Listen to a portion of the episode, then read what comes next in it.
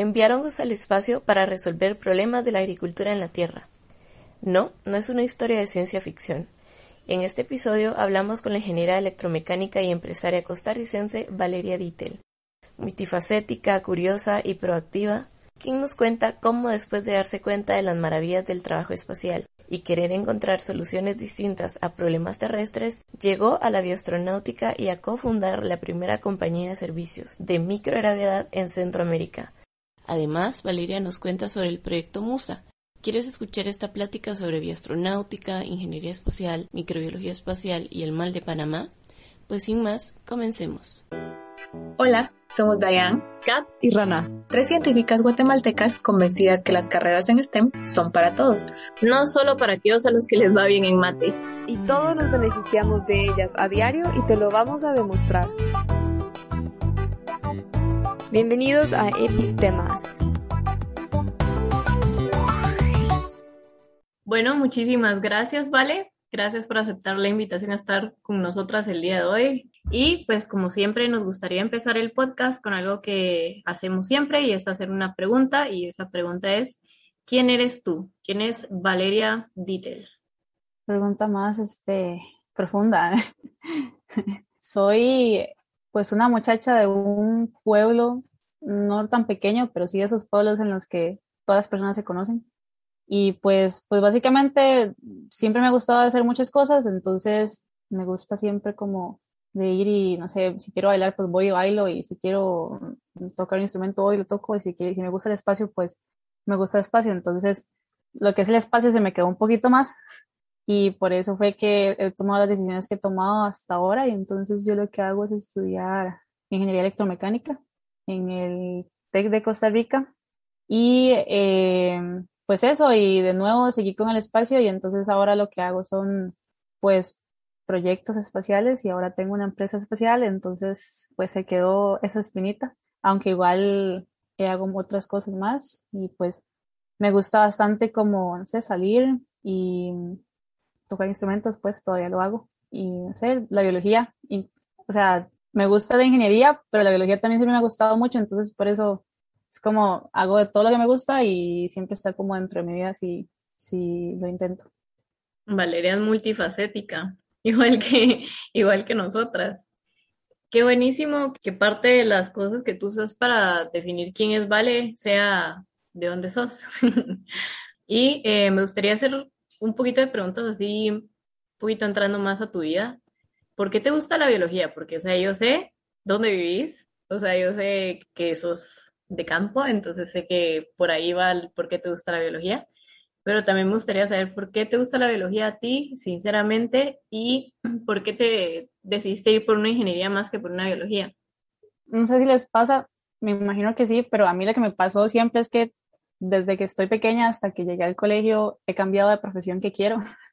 Entonces, imagínate que pequeña en la escuela lo que quería era ser veterinaria Después se me ocurrió ser astrónoma. Yo llegaba donde mi mamá y le decía y era como, bueno, pero eso aquí como que no hay, ¿verdad? Entonces eh, seguí pensando. Luego, no me acuerdo, no me acuerdo sinceramente qué fue lo que vi, la verdad. Seguramente fue como con, con las cosas del colegio, que siempre estuve como interesada en las tres ciencias. No fue como que solo era biolo, sino que era, bueno, física, química y biolo. Y, y me empezó a gustar mucho como cosas del ADN y así, como escuchar ese tipo de cosas. Y entonces Después dije como, ok, voy a estudiar biotecnología.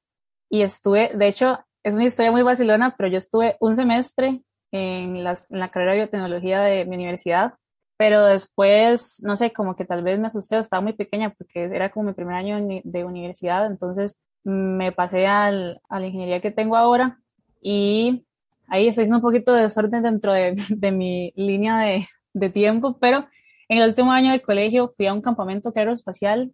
De hecho, ahí conocí a uno de los, de los que todavía siguen trabajando conmigo en la, en la empresa.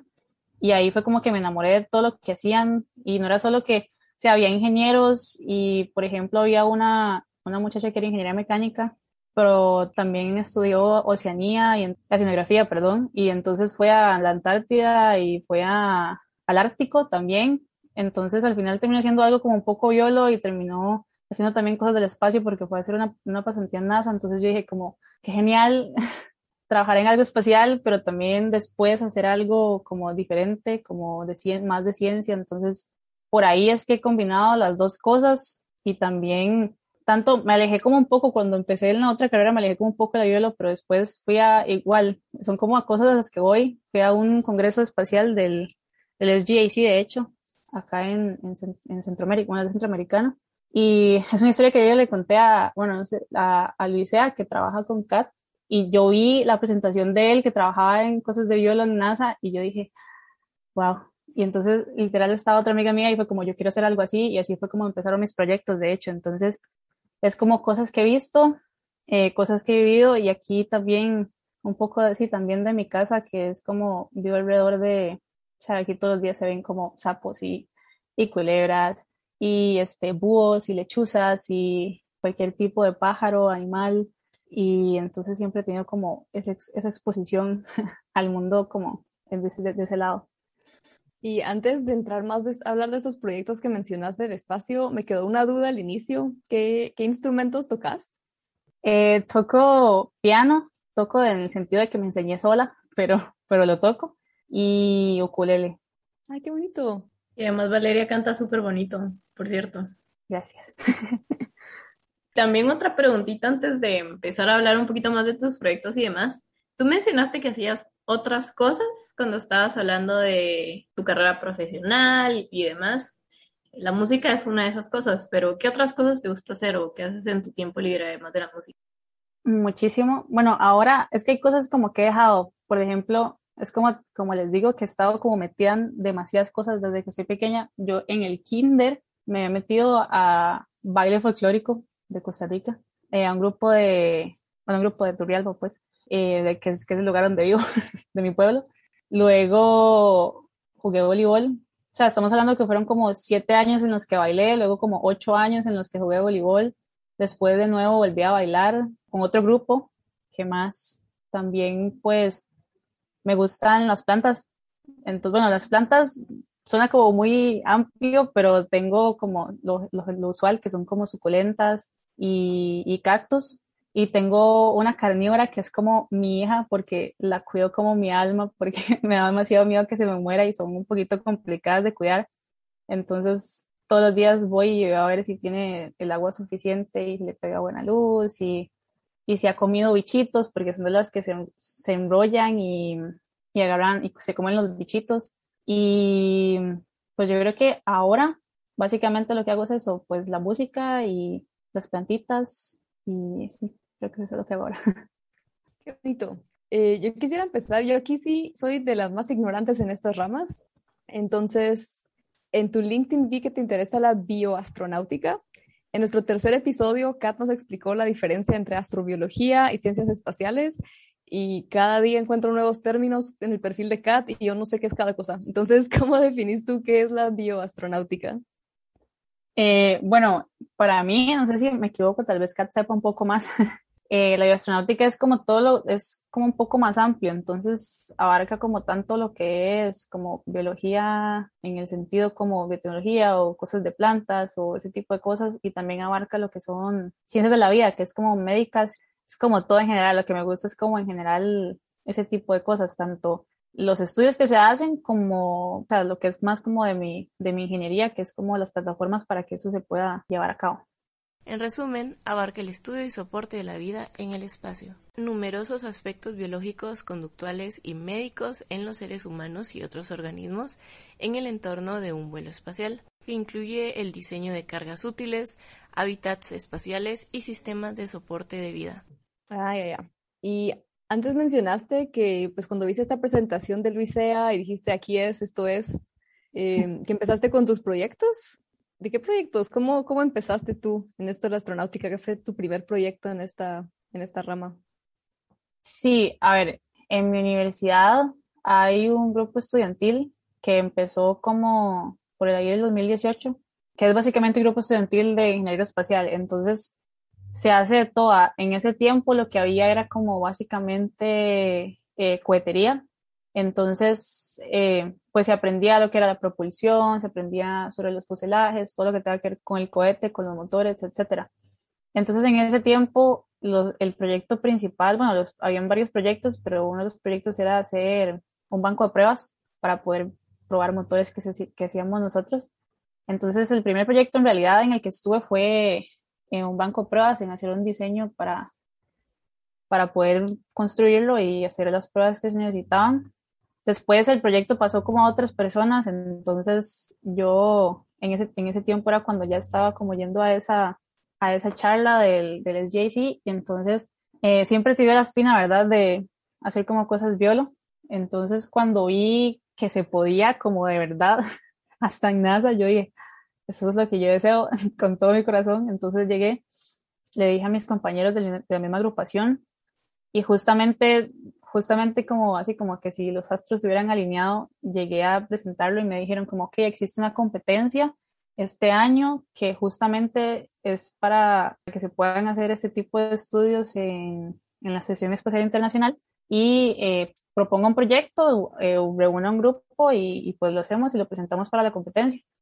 Entonces, en efecto, eso fue lo que hice, empecé a reunir a varias personas lo escogimos en la parte de, biotech porque era lo que más se alineaba con lo que se, hacía en mi universidad, porque ahí es como básicamente ingenierías y lo más como de ese lado es como biotecnología, agronegocios, etcétera.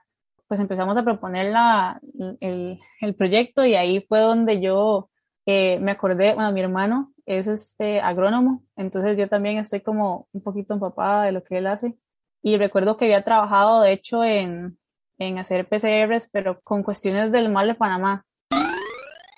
El mal de Panamá, enfermedad de Panamá o fusariosis del banano es una enfermedad provocada por el hongo Fusarium oxyporum.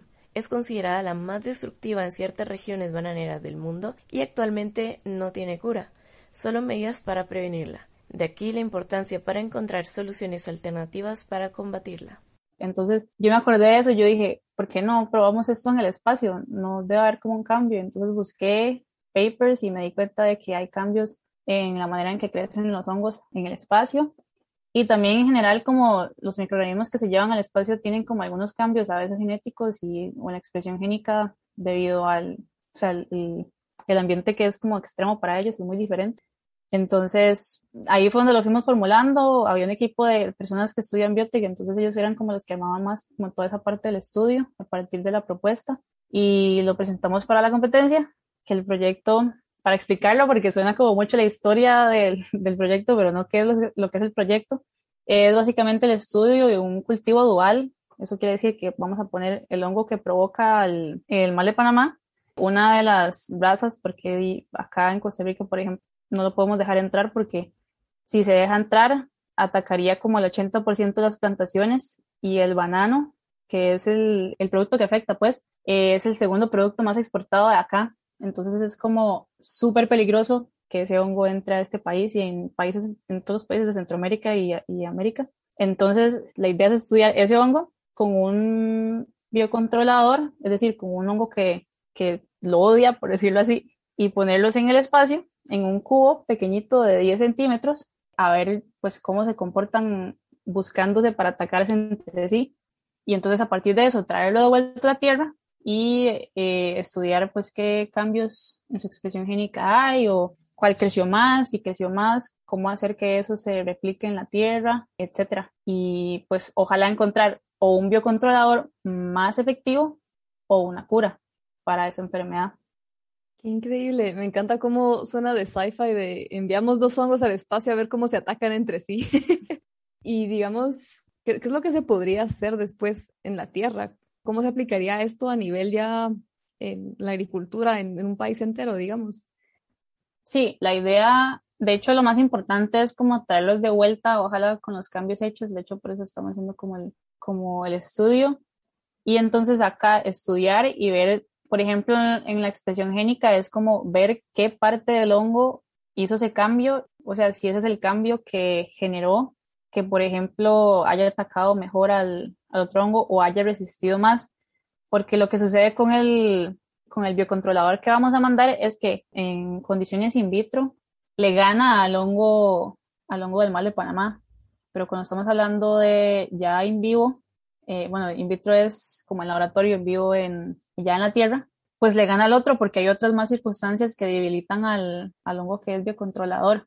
Entonces la idea es enviarlo ahí y encontrar algo que lo haga más fuerte porque está resistiendo a condiciones pues un poquito más extremas para él, que es la microgravedad y, y todo eso. Allá, por ejemplo, vamos a tener como menos humedad de la usual o todo ese tipo de cosas que le vayan a afectar, que puedan hacer que se vuelva más fuerte resistiendo eso y a la hora de que se traiga acá a la Tierra, se busque eso que cambió, que hizo que resistiera más y poder aplicarlo en un producto, pues, por ejemplo, o no sé, ya eso es como la segunda parte de, de lo que vendría el proyecto. Otra pregunta que te tenía yo es, de los proyectos que has hecho en la universidad, tanto, digamos, ingenieriles como esta parte más biológica de tus intereses, ¿cuál ha sido tu favorito? Y si es este el que nos acabas de hablar, entonces, ¿quién es, ¿cuál es tu segundo favorito? Realmente, a ver, yo me he dedicado más que todo a este proyecto, es lo que ahorita estoy desarrollando. O sea, llevo como dos años con, con este, tanto para la competencia como para como ahora, para llevarlo a cabo de verdad.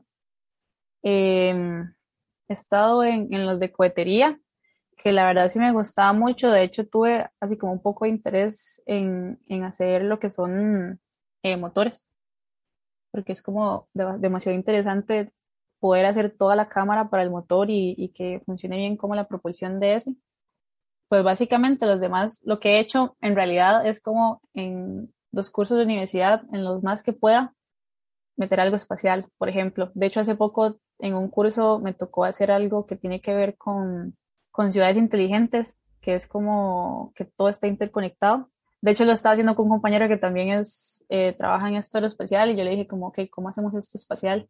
Entonces estamos pensando como, ok, podemos meter un satélite que reciba la información y que la transmita, etcétera. Entonces, es más que todo como por ese lado, pero sí, el proyecto como tal, solo estoy enfocada en, en el de, el de Musa en este que conté. Y tú también tienes tu propia empresa, estaba leyendo. ¿Cómo surgió esto? No sé si nos cuentas un poquito de tu experiencia como fundadora y de qué trata. Eh, la empresa, de hecho, o sea, todo ha tenido que ver con el proyecto en realidad. La empresa nació después de haber ido a la competencia. Eh, se llama Orbital Space Technologies y de hecho es como, fue como básicamente ver ver que este proyecto se podía extrapolar a, a, otros más, digamos, a otros productos o a otro tipo de proyecto que tenga que ver con biología, etcétera. Entonces fue como que vimos esa posibilidad, vimos que no habían, o sea, hicimos como búsquedas y no habían como realmente empresas que estaban haciendo ese tipo de cosas, o vimos como tal vez un hueco o una oportunidad de hacer eso. Y aparte, en Latinoamérica no hay como demasiadas en realidad empresas espaciales y menos en Centroamérica, pues está, está empezando apenas todo eso, entonces eh, lo vimos también como una buena oportunidad para darle acceso a las personas de Latinoamérica, Centroamérica, al espacio, porque básicamente nuestra empresa lo que hace es eh, brindar ese acceso, es dar servicios de microgravedad a las personas de, por ejemplo, de tecnología, de, de la industria agro, de, de dispositivos médicos o de biomédica, etcétera, farmacéutica o materiales, más que todo eso somos como los que manejamos, pero estamos enfocados en biotecnología, es darles ese acceso al espacio para que puedan llevar su ciencia al espacio. Entonces, es decir, puede llegar alguien y decirnos como, ok, tenemos este proyecto y queremos enviar al espacio, el espacio, pero no sabemos cómo. Nosotros armamos la misión desde su, su concepto inicial, nos dan sus requerimientos eh, de la ciencia que quieren hacer, nosotros armamos todo el concepto de la misión, buscamos a los proveedores, etcétera, y armamos esa misión desde eso hasta que la vuelvan a tierra, si es necesario que se vuelva a tierra. Entonces, es como la parte eh, más ingenieril de la ciencia que se pueda llevar al espacio. Eso incluye si hay que hacer un cubo, por ejemplo, si hay que ponerle un microscopio, si hay que ponerle, bueno, microscopio más o menos, o cualquier cosa, una cámara, por ejemplo, dentro, de, dentro del experimento, del payload, de la carga útil, eh, nosotros lo podemos llevar a cabo mediante el, lo que requiera el, el, cliente. A ver, no estoy segura si entendí, digamos, o sea, si, si entiendo la parte de los servicios más del, del, lado de la ingeniería, pero y todo esto, digamos, a que se envíe algo al espacio y que regrese si tiene que regresar, ¿esto se hace desde Costa Rica o es con tu empresa en conjunto con, con no sé, la NASA o qué sé yo? Eh, no, el, por el momento sí, por ejemplo, no hay, acá por ejemplo no hay proveedores de, de cohetería o etcétera o lo que sea. Entonces sí, nosotros es como que agarremos la ciencia de alguien que esté aquí en Latinoamérica y nos diga cómo queremos enviar este espacio y nosotros le hacemos toda la misión, buscamos los proveedores que puedan llevarlo de la manera pues más eficiente posible en cuanto a la economía, ¿verdad? Y que ellos lleven el experimento y nosotros lo traemos de vuelta. Es decir, nosotros le quitamos como ese peso a los clientes de tener que hacer algo espacial de lo que no conocen. Y nosotros sí conocemos y, y, y también eh, esa barrera del idioma, ¿verdad? Porque ahora todas las empresas que, que, proveen ya sea vuelos, vuelos cortos hacia el espacio o las empresas que llevan al espacio, a la Estación Espacial Internacional, por ejemplo, hablan inglés, básicamente, y a veces es un poquito complicado la barrera del idioma, eh, más que todo las personas que están haciendo la ciencia y no conocen de la, de la parte espacial, que todo es en inglés prácticamente. Entonces también por ese lado es como hacer esa conexión, es como hacer un puente entre el espacio en todo el mundo y, y los científicos en Latinoamérica. Qué increíble. ¿Y qué, qué tan frecuente se solicita esto de, de, desde Latinoamérica? Ahí también hay un poco, o sea, está empezando apenas. Entonces, por ejemplo, Costa Rica apenas este, tiene su agencia espacial y nosotros estamos ahí como abriéndonos paso y también como tratando de cambiar la mentalidad un poco de las personas de acá porque realmente nadie piensa, casi nadie piensa en el espacio, entonces eh, no saben que hay una oportunidad en eso y la idea de nosotros también es un poco también cambiar ese, ese pensamiento y que vean como que su ciencia. No solo se puede hacer aquí, se puede hacer en el espacio, hay muchas cosas que se pueden hacer ahí que se estudian ahora y nosotros podemos hacerlo de manera más fácil que, tengan que hacerlo como a pie, pues ellos. De hecho, nosotros con este proyecto que es del Male Panamá estamos trabajando en conjunto con, con la Corporación Bananera Nacional, que cuando hablamos con ellos, ellos fueron como, yo no, o sea, no sabíamos que era posible hacer un, un estudio de estos en el espacio hasta que ustedes llegaron y nos dijeron que era posible. Entonces, un poco eso, es como llegar y decirles, como vean, ustedes pueden hacer esto allá y llegar a soluciones que tal vez nunca habían pasado porque nunca se había pensado. Qué, qué, fascinante, la verdad. No, tenía idea que ya estaba esto tan así. O sea, tú y Cata hablando de esto como que es el día a día y para nosotros los mortales. no, qué increíble. Yo sí tenía otra pregunta un poquito más al lado de, pues de fundar una empresa, ¿no? Y claro, Centroamérica es otro mundo, pero Costa Rica siempre, pues, no sé, no sé cómo decirlo sin que suene feo, pero siempre está como que, digamos, mejor, o por lo menos la fama es que está mejor en cuanto a recursos de investigación, recursos científicos, por lo menos a nivel Centroamérica. ¿Cuál ha sido tu mayor reto como ingeniera y como empresaria en esta área en Costa Rica? Esa es una muy buena pregunta. Eh, de hecho, bueno, ya sabemos que en general en ingeniería y la ingeniería aeroespacial, por ejemplo, no está exenta de que a las mujeres no, no se les trata como excelente, no es como que hay como una igualdad completa. Y de hecho en el área hay muchos más hombres que mujeres, por ejemplo. Armar una empresa acá tampoco es tan fácil, es decir, sí, sí hay muy buenos avances en cuanto a investigación, de hecho la biotecnología es algo que acá se usa mucho, la biomédica, eh, es algo que está bastante bien con respecto a, en general en Latinoamérica y Centroamérica pero igual sí tiene como sus complicaciones. Por ejemplo, si tener una empresa, no, o sea, hay que tener su inversión y hay que estar como buscando capacitación para poder, pues, que le den fondos, ¿verdad? De alguna manera, porque, o sea, hay como bastantes problemas. Conseguir fondos, por ejemplo, no es tan fácil. Hay otros países en los que hay como muchas ayudas, generalmente como gubernamentales. Acá eso no es tan fácil. Casi no, o sea, se invierte en otras cosas que, que tienen como más, más importancia para el, para el gobierno, entonces es un poco más difícil conseguir fondos y menos para algo que, que es un poco capital de riesgo, ¿verdad? Para, para los países acá todavía ven, todavía ven el espacio como un capital de riesgo, entonces es un poco complicado que, que lo vean y que digan como, eso no es como una pérdida de dinero y es como, pues no, o sea, hay muchas cosas en el espacio que, que gracias a eso es que se han llegado a soluciones acá, muchísimas. Entonces, es como también que empiecen a pensar en eso. Entonces, sí es un poco, es un poco complicado en cuanto, en cuanto a eso de la empresa. También, también, digamos, nuestros, nuestros servicios no son como los comunes en los que tenés un producto y tenés como, pues, los costos de, de manufacturarlo, etcétera, y luego a los precios que los vendes y ya, y tenés un producto y lo vendes y listo. O sea, esto es un poquito más complicado, son inversiones un poquito más grandes, son, son servicios un poco más, más difíciles. Es decir, a vos te dan una semana y te dan el producto, nosotros es una misión que tarda, tarda su tiempo, que hay que hacer toda la, la investigación en cuanto a en cuanto a qué requerimientos necesitan y qué, qué tipo de plataforma se tiene que hacer para poder llevar a cabo la misión que necesiten. Entonces, es eso, más que todo, lo más difícil ha sido como ese cambio de pensamiento a las personas que les hemos hablado del proyecto, porque claro, dicen como, uy, qué bonito, ojalá que sigan adelante, pero, pero ya como llevarlo a cabo sí es un poco más complicado y también, bueno, a mí lo que me pasa un poco y también es algo que yo tengo que cambiar en mí misma y es que yo me veo como una persona muy, o sea, soy una mujer primero que todo y soy joven, entonces generalmente las personas con las que tengo que hablar son hombres y son mayores. Entonces es a veces complicado que, que tanto una se tome en serio como, o sea, que se tome en serio el frente de personas mayores que tal vez piensen un poco diferente, entonces hay que como cambiar la mente a, poder convencerlos y también que, lo, que la vean a una como la persona seria y profesional que está ofreciendo algo en lo que cree. Entonces, sí, por ahí es como las cosas más complicadas, pero es muy bonito y hay muchas personas que apoyan muchísimo.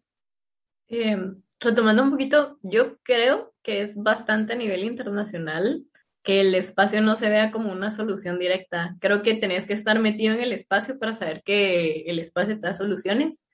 O sea, es mucho lo que tenés que saber como para la transferencia de, de tecnologías o la transferencia de información y cómo eso puede llegar a solucionar problemas reales de los países para que la gente de verdad le tome importancia. Y creo que es un problema generalizado, ahí sí que y la verdad es que está buenísimo que estén ustedes incursionando en ese tipo de, proyectos porque también logra comunicar un poquito más sobre la importancia de ese tipo de investigaciones y no solo ese tipo de investigaciones en específico, sino la investigación en general, como que, qué soluciones puede traer y la importancia de la ciencia y en general todas las STEM, ¿verdad?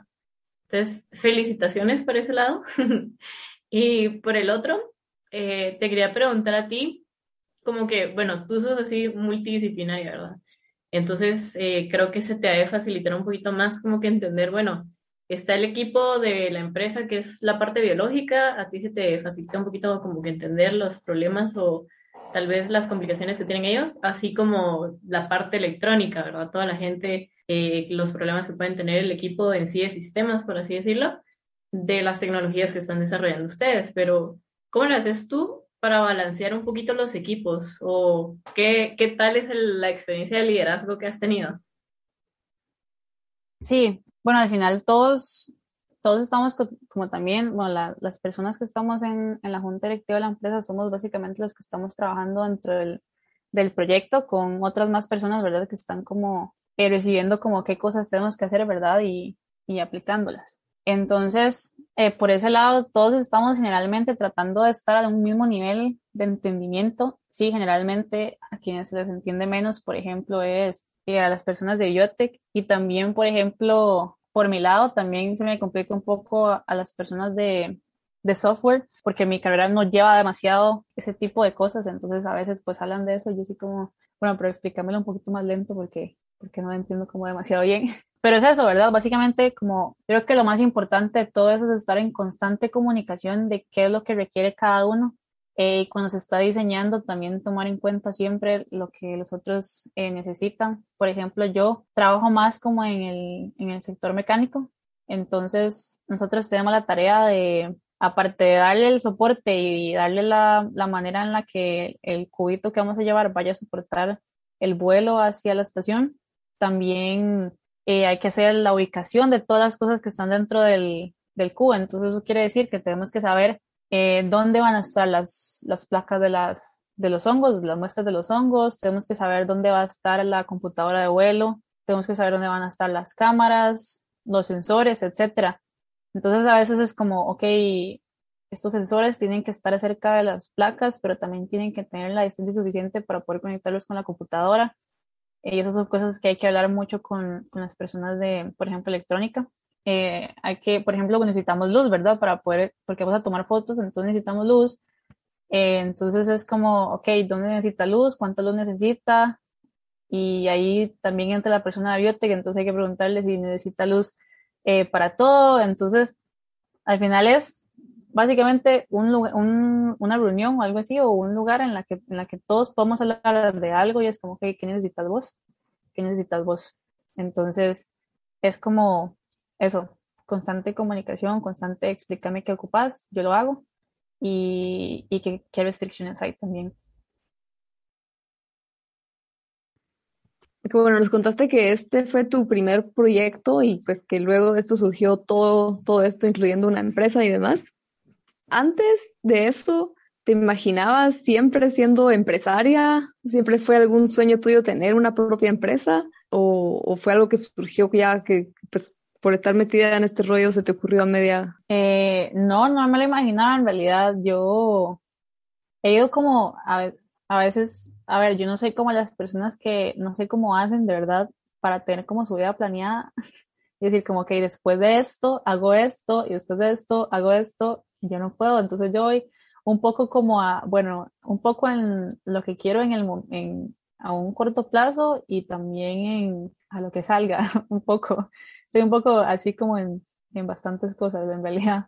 Entonces, pues básicamente o sea, fui a esa charla, se me ocurrió que quería hacer un proyecto, entonces llegamos y llevamos a cabo el proyecto y luego en el momento ya como todo el equipo, porque en realidad fue como una decisión de, de equipo, que fuimos como, ok, yo creo que lo mejor para llevar a cabo este proyecto es una empresa y de paso, una empresa es como lo más ideal para, para incursionar como en estas cosas y aparte, a ver, la empezamos un poco bueno, nosotros siempre decimos que la empezamos un poco en un tiempo complicado, pero igual como lleno de oportunidades. Entonces, eh, hemos podido como, como trabajar en bastante junto con las personas de la agencia espacial y, entonces nos toman como bastante en cuenta en cuanto a, cosas que tengan que ver como con empresas, con emprendimientos en el espacio y así. Entonces han sido como muchas oportunidades, primero de crecimiento y también como de, formar relaciones con, con, otras personas o con otras empresas, eh, instituciones, etc. Y así es como he ido, básicamente, es como que me salen, me salen cosas de la empresa y entonces las llevamos a cabo. Es como, eh, hace poco nos, nos dieron una oportunidad para, para llevar, hacer un vuelo suborbital, es decir, teníamos, teníamos planeado hacer el vuelo a la Estación Espacial Internacional, que de hecho es el, el proyecto pues grande y a mitad de camino llegaron y nos dijeron como, ok, tenemos una oportunidad para hacer un vuelo suborbital, que es que para explicar el vuelo suborbital es, es básicamente un cohete en el que se lleva el experimento, llega al espacio y se queda como eh, aproximadamente siete minutos en microgravedad y luego pues se devuelve con los experimentos. Y entonces eh, nos dieron esa oportunidad, entonces nosotros dijimos, ok, la vamos a tomar y vamos a hacer eh, una prueba tecnológica de lo que es el proyecto y entonces ahora estamos con eso y después vamos a seguir con, con ya el proyecto que tiene que ser. Prueba tecnológica, cuando uno está haciendo investigación espacial hay como que diferentes objetivos con los cuales puedes hacer las investigaciones que estás haciendo. Entonces puede ser que con tu experimento busques tener resultados de cierto tipo o que con tu experimento querrás, querrás poner a prueba eh, tecnologías o demostrar que tecnologías que creaste sirven para lo que estás diciendo que sirve. Entonces, eh, por eso usó el término prueba tecnológica y no como que prueba del experimento o ningún otro término, sino que es importante saber que hay misiones que se hacen con el objetivo de probar ciertas tecnologías o eh, demostrar que sirven como se supone que tienen que servir. Y pues así hoy hay como cosas que luego decido que son más como, obviamente, personales, porque la empresa es como más decisiones en conjunto con, con los demás miembros y el proyecto también. Y ya luego es como, ok, quiero, me sigue gustando demasiado lo que es eh, biología en espacio y astronáutica, etcétera. Entonces, ¿qué tengo que hacer para, para poder seguir ese camino y, y especializarme más en el área? Entonces empiezo a buscar como, ok, eh, en estos lugares donde se investiga esto, estas personas investigan esto, entonces puedo como pedirles consejo o hablar o etcétera. Y de ahí pues ver qué oportunidades tengo para poder hacerlo y, seguir haciendo lo que me gusta. Cool, cómo me gusta todo esto. de todo lo que se puede hacer en esta rama con, entre la biotecnología, eh, perdón, la, la bioastronáutica, de lo que tú hayas conocido, ya sea que lo leíste en algún lado o algo que tú hayas participado, ¿qué es lo que más te ha fascinado que digas, que, hayas dicho así como, wow, no, esto es cierto? Difícil porque todo me gusta demasiado. Yo, el, el, o sea, lo que están investigando y es como, wow. Eh, inclusive, bueno, cuando cada me cuenta como de lo que hace o de lo que hace Luisea, por ejemplo, es como, me encantaría ser yo la que está haciendo eso en este momento. De hecho, ahorita, por eso estábamos hablando de, de cáncer, de estudio del cáncer en el espacio. Eso me parece demasiado increíble, como solo que no haya, bueno, que haya poca gravedad haga que se pueda estudiar mejor algo como el cáncer. Es como, ¿quién lo diría, verdad? No sé, es como, me parece como demasiado que le voy a la cabeza. Eh, también estaba contando que, que ahora están haciendo, pues llevar una impresora 3D al espacio. Cuando tienen una impresora 3D en el espacio, pues me imagino que tienen varias. Y lo que están haciendo es imprimiendo eh, tejido y entonces están imprimiendo, bueno, la idea es imprimir órganos. Y, y de lo que me interesa como demasiado es, los imprimen allá porque como no hay gravedad, entonces el órgano no se está aplastando cada vez que, que se está armando, sino que eh, se queda en su lugar. Entonces, para poder construir como algunos, algunos tipos de, de, sistemas dentro del órgano, es más fácil allá porque no, no pierde la forma eh, original que, se estaba, que estaba pensada para eso. Entonces, eso también que va un poco relacionado con mi carrera y también con, con astronáutica eh, me gusta muchísimo porque al final es una combinación de las dos cosas. Hay que hacer la parte ingeniería, que es todo el diseño dentro de el diseño 3D y también hay que trabajar con las personas que realmente saben sobre, sobre órganos y sobre la parte médica. Y realmente todo me encanta, me encanta lo que está haciendo Alicia, por ejemplo, con las, con estos, eh, ¿cómo se llama? La levadura, que se está llevando en el espacio también para estudiar sus efectos en la radiación, con la radiación. Y súper interesante porque eso es para estudiarlas y luego ver cómo, cómo se comporta la radiación con eso, porque se parece mucho a los humanos, y entonces ver cómo hacer los humanos más resistentes a la radiación. Entonces, todo eso es como súper interesante y siempre se está haciendo como algo nuevo, algo, eh, es como punta de lanza, siempre hay algo nuevo, siempre se está buscando como la tecnología más nueva para poder llevar a cabo estas cosas, entonces me fascina demasiado. Aquí aprovecho para meter un dato curioso que me encanta del espacio y aprovechando que estamos tocando esos temas, que es la cantidad de investigación sobre el cáncer que se puede hacer en el espacio es de verdad increíble, uno ni siquiera se la imagina. Como estaba diciendo, vale, ahorita estamos hablando de un proyecto que está haciendo Luisea con cáncer de mama y próstata en el espacio y lo que pasa es que en la Tierra cuando hacen sus cultivos celulares para estudiar las células eh, cancerígenas o cancerosas, este, lo que pasa es que en los frasquitos las células crecen en una, bueno, en dos dimensiones, ¿verdad? Crecen como que una placita o una sola hoja de, células. Mientras que en la realidad, cuando una persona tiene cáncer, las células forman clusters que están en 3D, digamos, están en tres dimensiones, ¿verdad? Tienen altura, largo, ancho. Entonces, este, es importante cuando está investigando uno cáncer tener ese, tipo, ese mismo tipo de comportamiento de las células. Y lo que encontraron es que en el espacio, por la falta de gravedad, las células cancerosas también crecen en 3D. Entonces se quiere estudiar para poder tener algo así como un estudio en vivo, por así decirlo, o que las células de verdad se comporten como se comportan en el ser humano, que realmente formen las estructuras que tienen que formar. Y otro estudio súper bonito que hicieron en el espacio y funciona y tal vez todavía no se está usando esa tecnología, pero más adelante se va a poder utilizar, es estudiar eh, si es posible cuantificar la cantidad de errores o daños en el ADN que tiene eh, nuestro material genético a partir de radiación, porque digamos cuando la radiación golpea el ADN es sin, solo una sola base nitrogenada la que se quita, o la que cambia, o la que le pasa algo. Entonces, eso puede ser cuantificable lo que estudiaron en el espacio es que eh, si lo puedes cuantificar, después puedes predecir eh, qué tan bien o qué tan mal va a responder esa persona y ese ADN a la radiación cósmica. Entonces, digamos, si tú tenés un paciente con cáncer al que le quieres eh, dar su radioterapia, podés cuantificar la cantidad de daños que tiene el ADN por radiación durante su vida y así saber si el paciente necesita un tratamiento más largo pero menos fuerte y así puede pasar el cáncer y puede sobrevivir al tratamiento del cáncer, o si los pocos daños que tienen le permiten como que aguantar un, tratamiento fuerte, pero rápido que lo vaya a sacar rápido esa enfermedad. Entonces, de verdad uno ni siquiera se imagina la cantidad de aplicaciones que tiene el espacio en cuanto a la salud del ser humano. Qué increíble.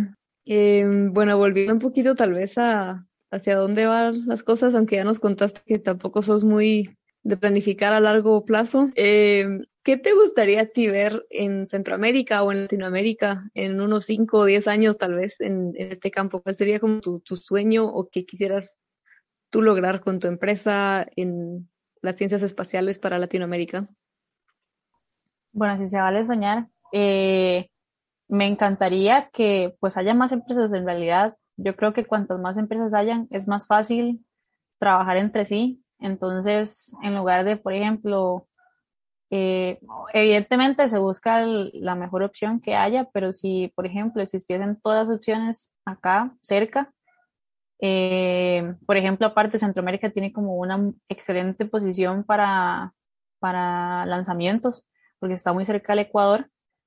Eh, entonces, imagínate que, por ejemplo, exista, existamos nosotros, entonces llegue alguien y nos dé su ciencia, nosotros hacemos la misión y contactamos con, con, por ejemplo, la persona que envíe al espacio, por ejemplo, a la Estación Espacial Internacional, y aquí exista ya eh, alguien que tenga que tenga el cohete, que tenga los recursos para llevarlo a la estación, y entonces no tenemos que estar haciendo eh, cosas para para sacarlo del país, por ejemplo, que tengamos como todos los cuartos limpios y todas las todas las pruebas que se necesitan para certificar los elementos que se lleven al espacio, que todos estén aquí. a ver, no tanto tal vez Costa Rica, puede ser eh, Latinoamérica, Centroamérica, pero que estén mucho más cerca.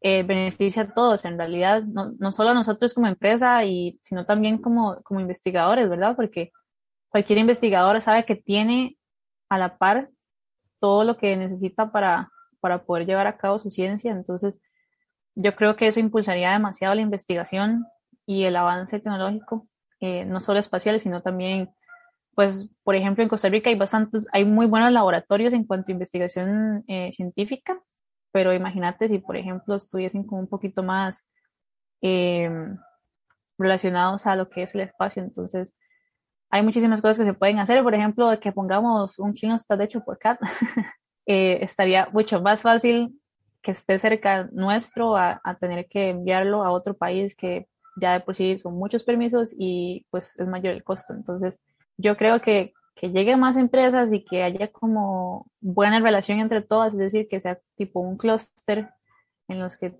ya sabemos que este puede manufacturar el cubo, este puede eh, no sé, proveernos de los sensores, esto nos da la ciencia y los laboratorios, etcétera, sería muchísimo mejor. Y así sería mucho más investigación espacial en Latinoamérica, que me parece que hay demasiado potencial y que todavía no hay, hay poco acceso. Es un poco más difícil hacer cosas espaciales. Entonces, ese sería como el sueño, que, que todo esté aquí. Bueno, Valeria, hay dos preguntas que siempre nos gusta hacerle a todos nuestros invitados.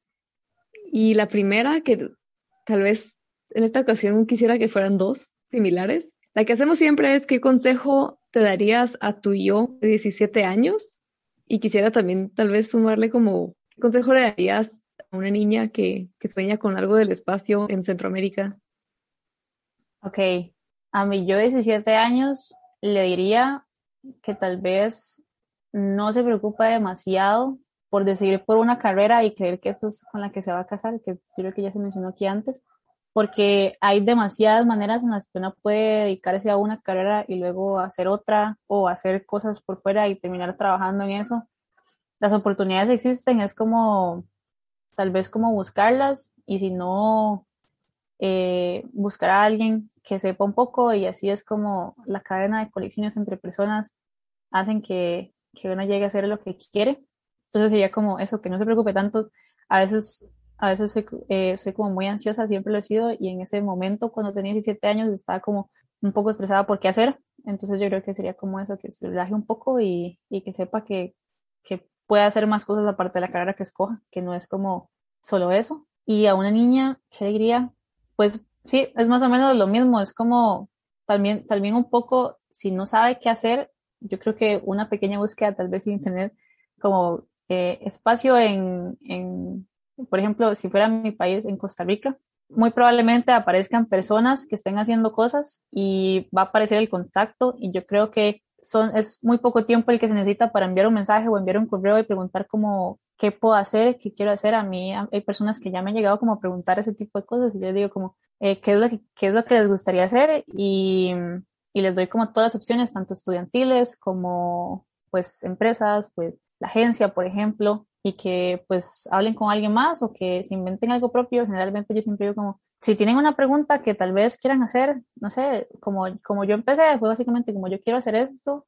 me pareció interesante que, que el Mole Panamá nos estudie, entonces, ¿por qué no hacer un proyecto? Algo así es como un poco, un poco eso y tirarse un poco al agua, es como no tener miedo de, de equivocarse y no tener miedo de que, de, de que algo salga o no salga. Si no sale, sale otra oportunidad y así se conoce también muchísimas personas, se aprende mucho y como involucrarse y no preocuparse tanto. Y por si alguno de nuestros oyentes te quisiera contactar, ¿en dónde te pueden encontrar?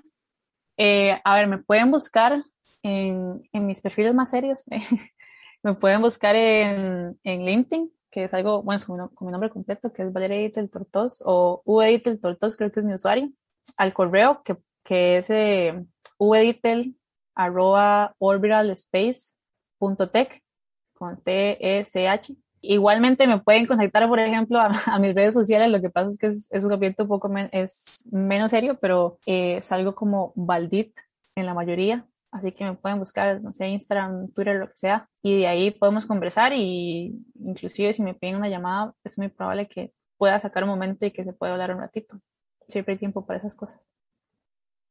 Y bueno, vale, nuestra última pregunta que siempre nos gusta hacerle a nuestros invitados es, para ti, ¿qué pueden hacer las personas que nos están escuchando para apoyar el desarrollo de la ciencia y en este caso de la tecnología también en nuestra región? Yo creo que difundir ahora es algo muy importante. En redes sociales es muy fácil llegar al, a todo tipo de personas. Eh, entonces yo creo que eso es un paso bastante importante. Si, si es algo que a alguien le interesa, publicaciones de ciencia, lo que sea, se encuentra en todo lado, la divulgación también es muy importante.